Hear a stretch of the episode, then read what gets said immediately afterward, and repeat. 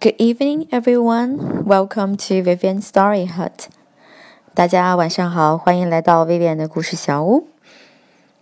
The story I'm sharing with you today is There's an alligator under my bed. 我床下有条鳄鱼。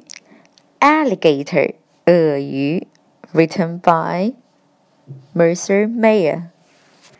This book is about a boy who has an alligator under his bed, and he's the only one who sees it.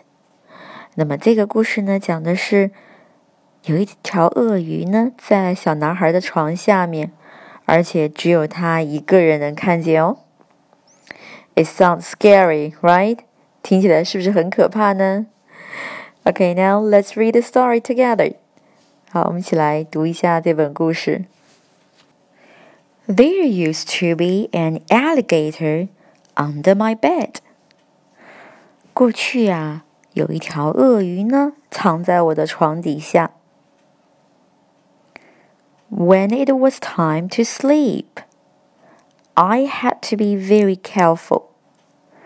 每次我去睡觉的时候呢，总要非常的小心。Because I knew he was there. 因为我知道他就在那儿，在床下呢。But whenever I looked, he hid or something. 但是无论我什么时候去看看，他总是藏起来。So I'd call mom and dad, but they never saw it. 所以我叫来了妈妈和爸爸。但是呀，他们却从来没有看到过它。It was up to me. I just had to do something about that alligator. 现在要看我的了。我要对这条鳄鱼做点什么。So I went to the kitchen to get some alligator bait. 于是我到了厨房，拿了些东西当诱饵。 bait 诱饵。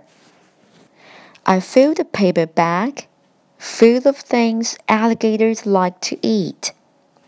我装了满满的一纸袋子鳄鱼很喜欢吃的东西。I put cookies down the hall. 我放了一些饼干在客厅。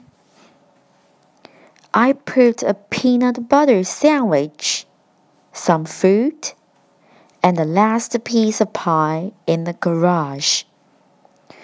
我放了一块 peanut butter 花生酱三明治，peanut butter 花生酱，some fruit 一些水果，and the last piece of pie 还有最后一块馅饼，in the garage 放在车库里了。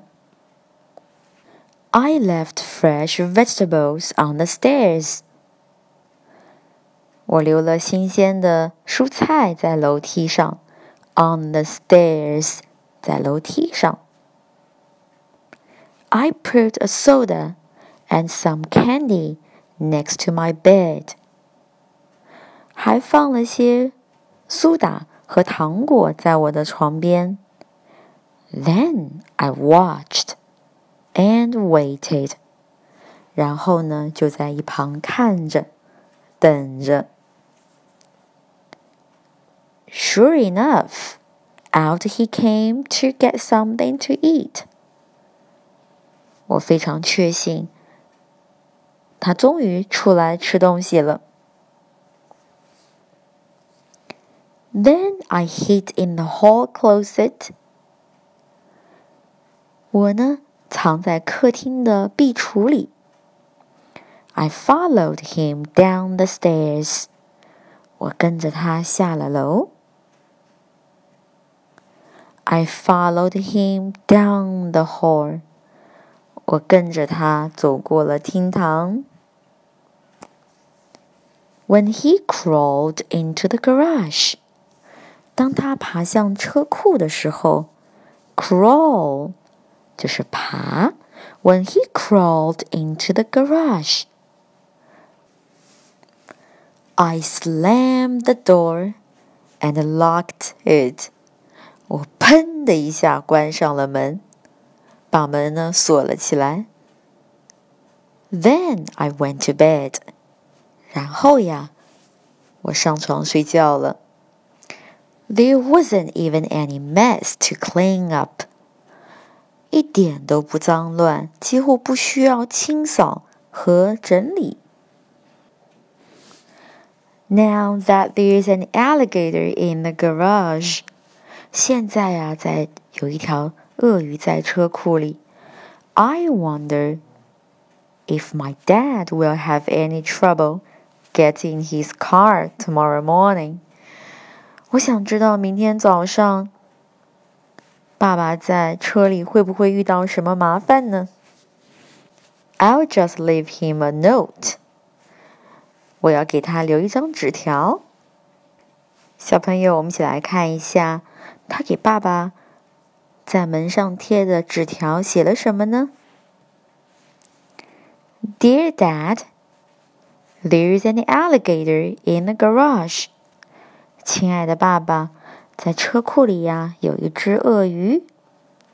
If you need help, wake me up. 如果你需要帮助，请把我喊醒了。Warning, be careful. 警告，要小心哦。The end. 小朋友们，你们的床下面有鳄鱼吗？Is there any alligator under your bed? Okay, so see you. Bye bye.